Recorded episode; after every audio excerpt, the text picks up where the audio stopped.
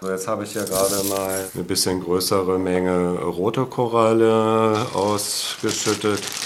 Ja, man hört so ein, alleine schon an dem glasartigen Klang, hört man, dass das also schon ein bisschen härter ist. Wenn wir das Ganze mal mit schwarzer Koralle machen,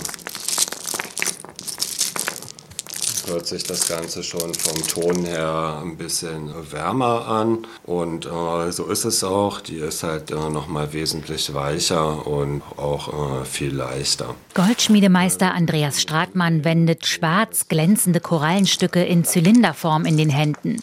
Sie liegen im Gegensatz zu den roten Korallenstücken wärmer und leichter in der Hand. Schwarze Koralle kommt vor allem in tropischen Gewässern mit einer Tiefe über 100 Metern vor. Aber was hier liegt, dient nur noch der Anschauung. Schwarze Koralle, wie viele andere auch, steht inzwischen unter Artenschutz. Wer es hat, darf es behalten, aber verkaufen darf man es halt nicht, also auch nicht als äh, Privatmensch.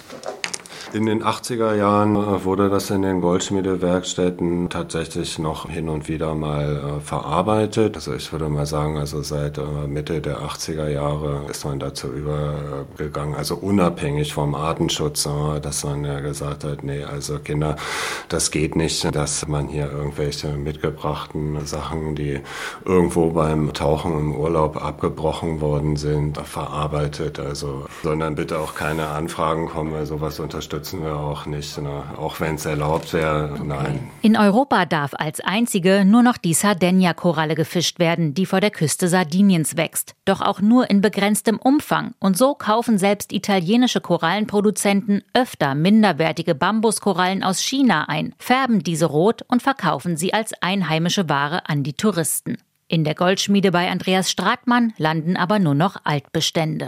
Also die rote Koralle kommt bei uns in der Goldschmiedewerkstatt äh, eigentlich nur noch äh, im Reparaturbereich vor, wenn mal irgendwo was rausgefallen ist. Äh, das sind eher Erbstücke, bei denen dann halt eben auch äh, ein ideeller Wert ist, ne, weil das äh, der Mutter oder der Großmutter gehört hatte und äh, das Stück halt erhalten werden soll.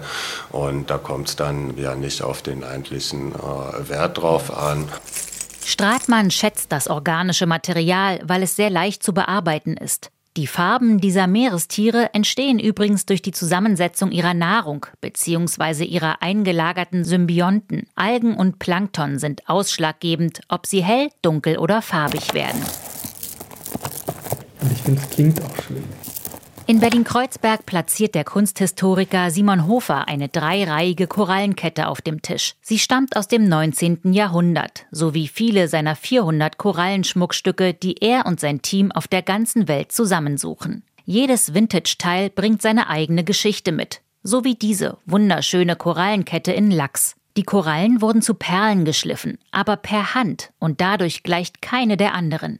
Sie glänzen und liegen schwer und kühl in der Hand. Warum so dieser Kettentypus der zwei oder drei Reihen Korallenkette so stark verbreitet ist, sodass man den selbst bei eBay relativ einfach findet und im Grunde noch ganz gut auf dem Flohmarkt. Weshalb ich es interessant finde, ist, dass die Ketten, die jetzt auf dem Markt sind, sind die, die da sind. Es werden keine mehr hergestellt. Wir haben hier eine sogenannte Coralla Chacca. Das ist eine Koralle in einem bestimmten Lachston. Und diese Korallen findet man in großer Zahl in Italien vor der Küste Siziliens nach einem unterseeischen Beben. Dieses Beben fand 1831 statt und es entstand eine kleine Insel namens Ferdinandea. Doch auch sie ging ein paar Jahrzehnte später wieder unter. Was aber passiert ist bei diesem Seebeben, ist, und das findet ein Angler durch Zufall im Jahr 1875 heraus, er taucht und sieht, dass um diese versunkene, wieder versunkene Insel Ferdinandea eine so irrsinnige Menge Korallen liegt, und zwar abgestorbener Korallen, sodass man davon ausgeht, dass bei diesem Seebeben riesige Korallenriffe freigelegt worden sind, die dann aber durch das Ruckeln und durch die Bewegungen abgebrochen sind. Und was sie dann machen, ist, dass die mit großen Schleppnetzen einfach viele, viele, viele Tonnen von dieser Koralle aus dem Meer fischen. Bis 1915 bergen italienische Taucher die Korallen dann ist diese Quelle erschöpft. Und aus genau jenen besteht eben diese Kette, die bis heute, fast 150 Jahre später, hier vor uns liegt. In Italien werden Korallenketten heute noch zur Geburt verschenkt, da sie Kinder vor Unheil schützen sowie beim Zahnen helfen sollen.